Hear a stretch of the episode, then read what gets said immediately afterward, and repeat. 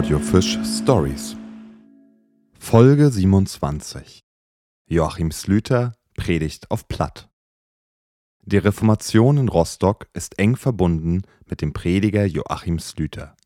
Er gilt als der Wegbereiter des evangelischen Glaubens in der Hansestadt. Slüter wurde etwa 1490 in Dömitz an der Elbe geboren. Sein Vater starb früh, woraufhin seine Mutter erneut heiratete. Nachdem er an einer unbekannten Universität sein Studium begonnen hatte, wechselte er 1518 nach Rostock. Zur selben Zeit wurde in der Hansestadt die evangelische Lehre nur im Geheimen gepredigt. Eine Urkunde aus dem Jahr 1516 berichtet von einem Studenten, der auf den Gassen und in den Kirchen umherging, um über die Zukunft des neuen Glaubens zu reden. Wachet auf, ihr Brüder, habet Acht auf meine Worte. Euer Heil, eure Erlösung ist nahe. Über die Geistlichen wird bald alles Übel und Verderben kommen. Die Bewohner Rostocks hielten die Botschaften des Studenten für wahnsinnig und verbannten ihn aus der Stadt. Unter diesen Bedingungen wurde Joachim Slüter 1523 vom Herzog Heinrich V. zum Prediger in der St. Petri-Kirche in Rostock ernannt.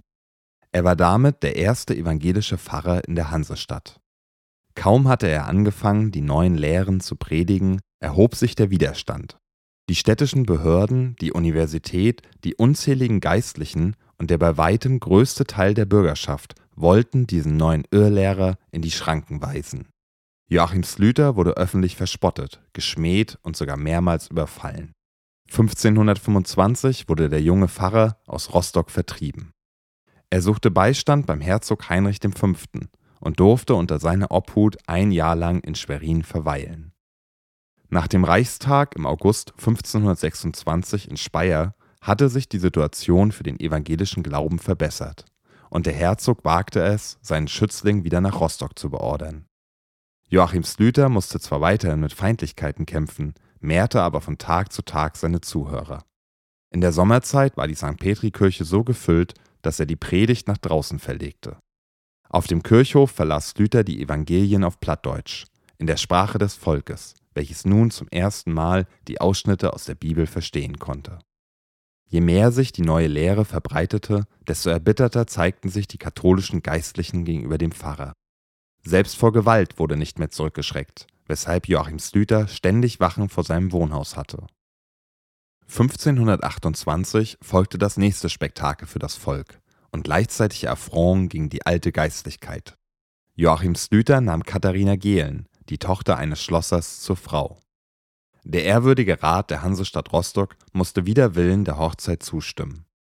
Damit das Ereignis keine Aufmerksamkeit erregte, arrangierte der Rat, dass die bestellten Musiker nicht zur Zeremonie erschienen. Die Kirchenglocken der St. Petrikirche waren aber laut genug, um die Bürger Rostocks auf die Straße zu bringen. Zum ersten Mal erlebte die Hansestadt die Hochzeit eines Geistlichen.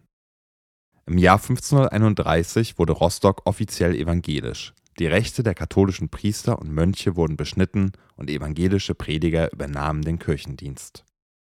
Nach all den schweren Jahren um die Reformation sollte Joachim Slüter nur noch ein Jahr im evangelischen Rostock verweilen dürfen. Am 19. Mai 1532 starb Slüter, nachdem er seit Neujahr krank gewesen war. Der Legende nach wurde Slüter im Auftrag der alten Geistlichen vergiftet. Sein Leichnam wurde neben der St. Petri-Kirche beigesetzt. Seit 1862 erinnert ein Denkmal an das Werk dieser interessanten Rostocker Persönlichkeit